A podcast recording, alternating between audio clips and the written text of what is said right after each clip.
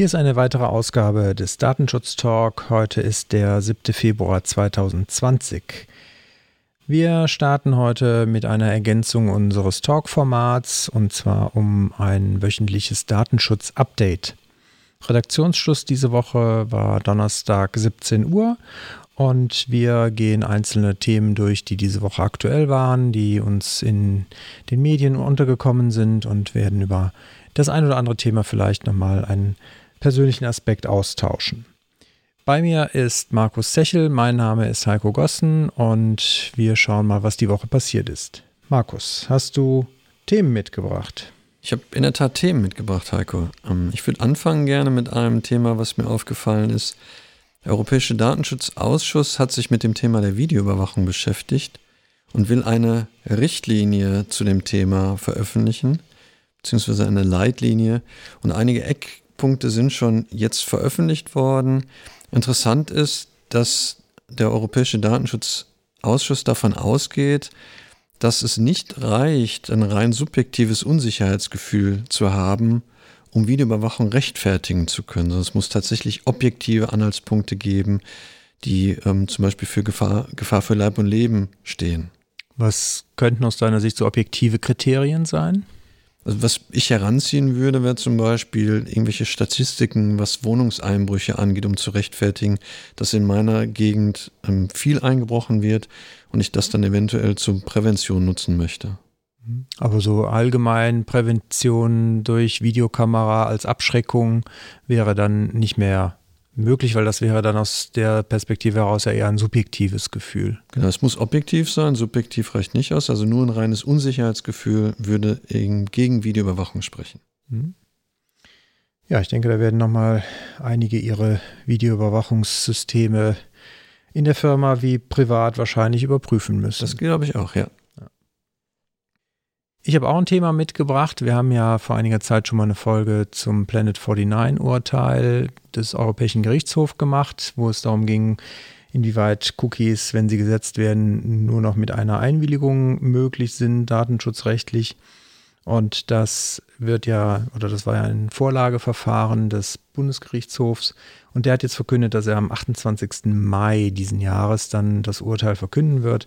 Wir dürfen also gespannt sein, was dann der BGH aus diesem Urteil des Europäischen Gerichtshofs gemacht hat. Mhm. Weiteres Thema von mir. Ähm, leider gehört er seit dem 1. Februar Großbritannien nicht mehr mit zur Europäischen Union. Aber der Bundesbeauftragte für den Datenschutz und die Informationsfreiheit hat auf seiner Webseite ähm, nochmal klargestellt, dass bis zum 31. Dezember diesen Jahres ähm, man davon ausgehen kann, dass das Datenschutzniveau in Großbritannien ausreichend ist und es keine weiteren Maßnahmen bedarf, irgendwas zu tun. Aber was ab dem 31. Dezember wird, wissen wir halt noch nicht. Das heißt, wir sind dann darauf angewiesen, dass wir entweder einen Angemessenheitsbeschluss der EU-Kommission bekommen oder wir müssen uns für andere Wege entscheiden, wie wir das Sicherheitsniveau gewährleisten können für Datenverarbeitungen, die in Großbritannien stattfinden sollen. Also ich würde wetten, dass wir zukünftig die Verarbeitung nach Großbritannien in Großbritannien über Standardvertragsklauseln absichern werden müssen.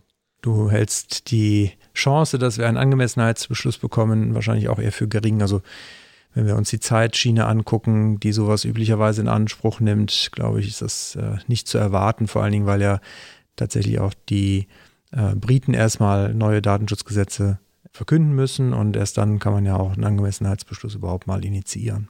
Genau, und ob dann sichergestellt ist, dass unsere Rechte als europäische Staatsbürger in Großbritannien auch ausreichend gewahrt sind, muss man gucken. Die aktuelle politische Lage lässt es nicht vermuten.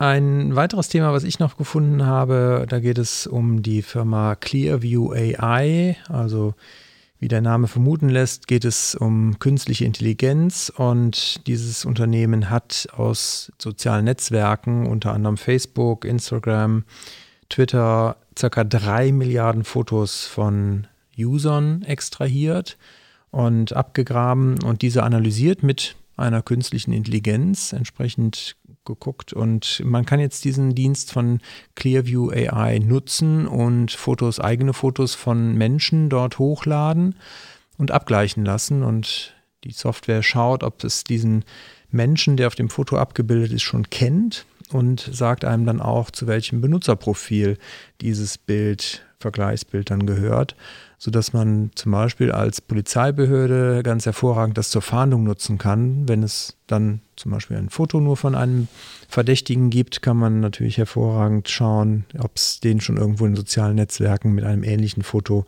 gibt oder beziehungsweise ob der schon mal auf irgendeinem Foto erkannt wurde von der künstlichen Intelligenz. Und unser Bundesbeauftragter für Datenschutz, der Ulrich Kelber, der sieht in dieser biometrischen Gesichtserkennung im öffentlichen Raum natürlich durchaus äh, sehr kritische Aspekte, weil die ja, Freiheit, die Privatsphäre der Bürgerinnen und Bürger hier eher durchaus doch gefährdet sieht. Ich habe gelesen, dass die ähm, einige soziale Netzwerke den Dienstleister jetzt aufgefordert haben, das doch bitte nicht mehr zu tun. Bestimmt wird er sich daran halten. Ganz bestimmt. Wenn die nett gefragt haben, bestimmt. Bestimmt, ja. ja. ähm, ein, ein Punkt, der mich ähm, umtreibt, das Bundesamt für Sicherheit in der Informationstechnik hat ähm, eine Mitteilung veröffentlicht, dass sie sich vom präventiven regelmäßigen Passwortwechsel verabschieden möchte. Ganz überraschend ist es nicht, weil ja schon auf ähm, internationaler Ebene die NIST sich zu dem Thema geäußert hat und diesen Wechsel halt abschaffen möchte. Ähm, ich persönlich habe ja da ähm, durchaus ambivalente Gefühle zu, weil ich selber glaube, dass man nicht nur eine Maßnahme sich angucken muss, wenn man über das Thema Passwortsicherheit spricht, sondern dass es mehrere unterschiedliche Aspekte sind, die zu berücksichtigen sind.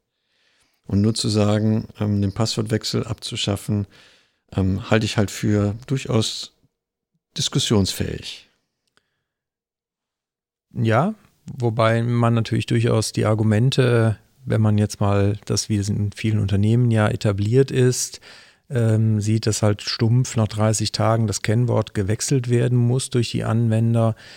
Die Argumente, die dagegen sprechen, in dem Form, dass man sagt, naja, die Gefahr, dass jetzt Mitarbeiter dadurch sehr schwache Kennwörter wählen oder aber Kennwörter wählen, die sie hinten einfach durchnummerieren, dann kann ich dem schon was abgewinnen, dass man dieses mal sehr stumpfe äh, diesen sehr stumpfen Rhythmus einfach zu wechseln, egal ob jetzt halt irgendwelche Anhaltspunkte dafür sprechen, dass das Konto vielleicht kompromittiert war oder nicht, ja, durchaus dafür was gewinnen kann.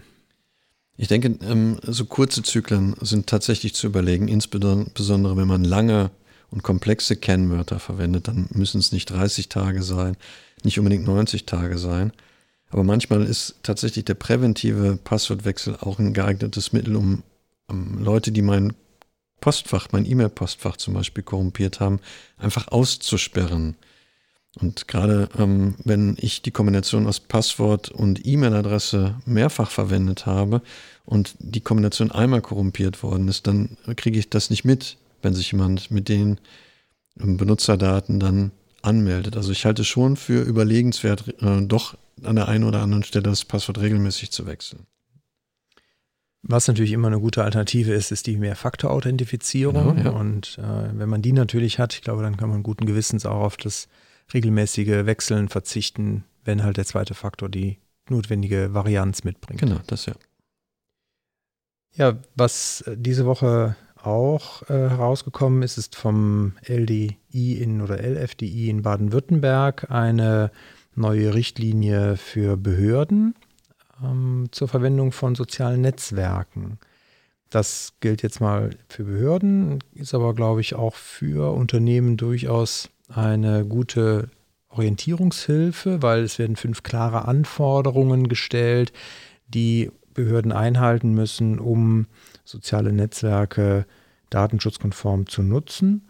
Und dazu gehören unter anderem die oder gehört unter anderem die Anforderung, dass natürlich erstmal eine datenschutzrechtliche Grundlage vorgewiesen werden können muss, dass datenschutzrechtliche Transparenzgebote auch eingehalten werden müssen, also zum Beispiel Datenschutzhinweise natürlich eingebunden sein sollten.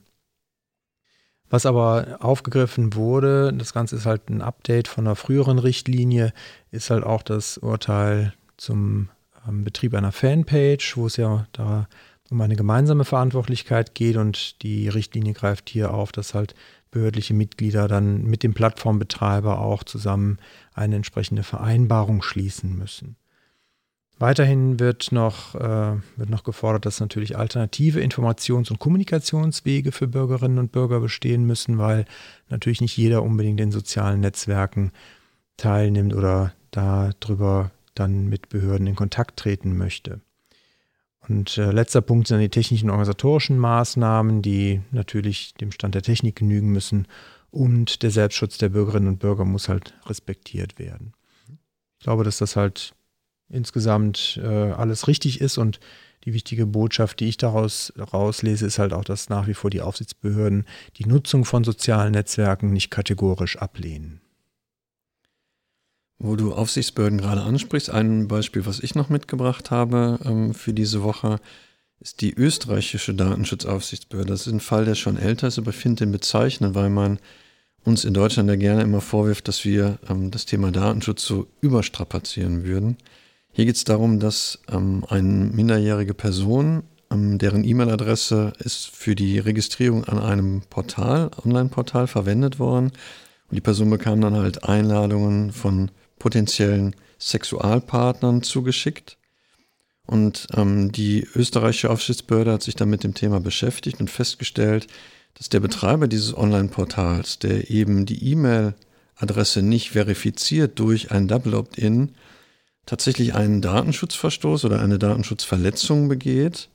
Und was ich interessant finde, ist, dass die Aufsichtsbehörde sich auf den Artikel 32, wo es ja um Sicherheit der Verarbeitung geht, und die technischen und organisatorischen Maßnahmen, die ich zur Sicherheit der Verarbeitung zu treffen habe, bezieht und sagt halt, damit ist der Verstoß halt durchgeführt. Also ich hätte jetzt tendenziell auch eher so die mangelnde Nachweisfähigkeit der Einwilligung beanstandet, mhm. aber gut, ich glaube, wichtig ist die Information, dass das mit dem Double Opt-in nicht nur ein deutsches Phänomen ist. Genau, sondern zumindest in der Dachregion ein Phänomen zu sein scheint, ja. Genau. Hast du noch was mitgebracht, Heiko? Ja, einen Punkt hätte ich noch, äh, und zwar gab es jetzt nochmal die Meldung vor zwei Tagen, dass Google Mail kein Telekommunikationsdienst ist. Das Ganze ist jetzt äh, durchaus nicht ganz überraschend neu, weil da gab es im Juni schon ein Urteil des Europäischen Gerichtshofs. Hintergrund hier ist, dass die Bundesnetzagentur Google ver, ja, ähm, verpflichtet hat, eine Meldung abzugeben für die Meldung als Tele Telekommunikationsanbieter. Google war hier anderer Auffassung und sagt, unser Dienst, unser Webmail-Dienst ist kein Telekommunikationsdienst.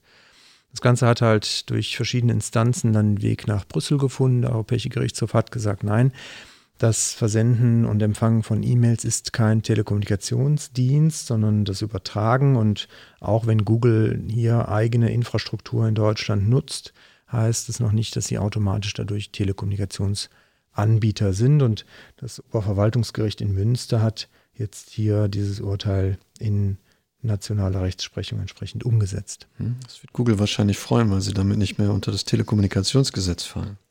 Genau, da fallen einige Verpflichtungen, die das TKG den Unternehmen auferlegt, weg, wie zum Beispiel die Bereithaltung von Schnittstellen für die automatisierte Telekommunikationsüberwachung. Hm. Das ist wahrscheinlich nicht nur für Google wichtig, sondern auch noch für andere ähm, Anbieter. Definitiv, weil natürlich nicht alle Anbieter waren so streitlustig und haben sich gegen diese Anordnung der Bundesnetzagentur gewehrt und auch die können sich jetzt guten Gewissens natürlich auf dieses Urteil berufen und dann wieder etwas zurückfahren. Damit schließen wir mit einer guten Nachricht, würde ich sagen.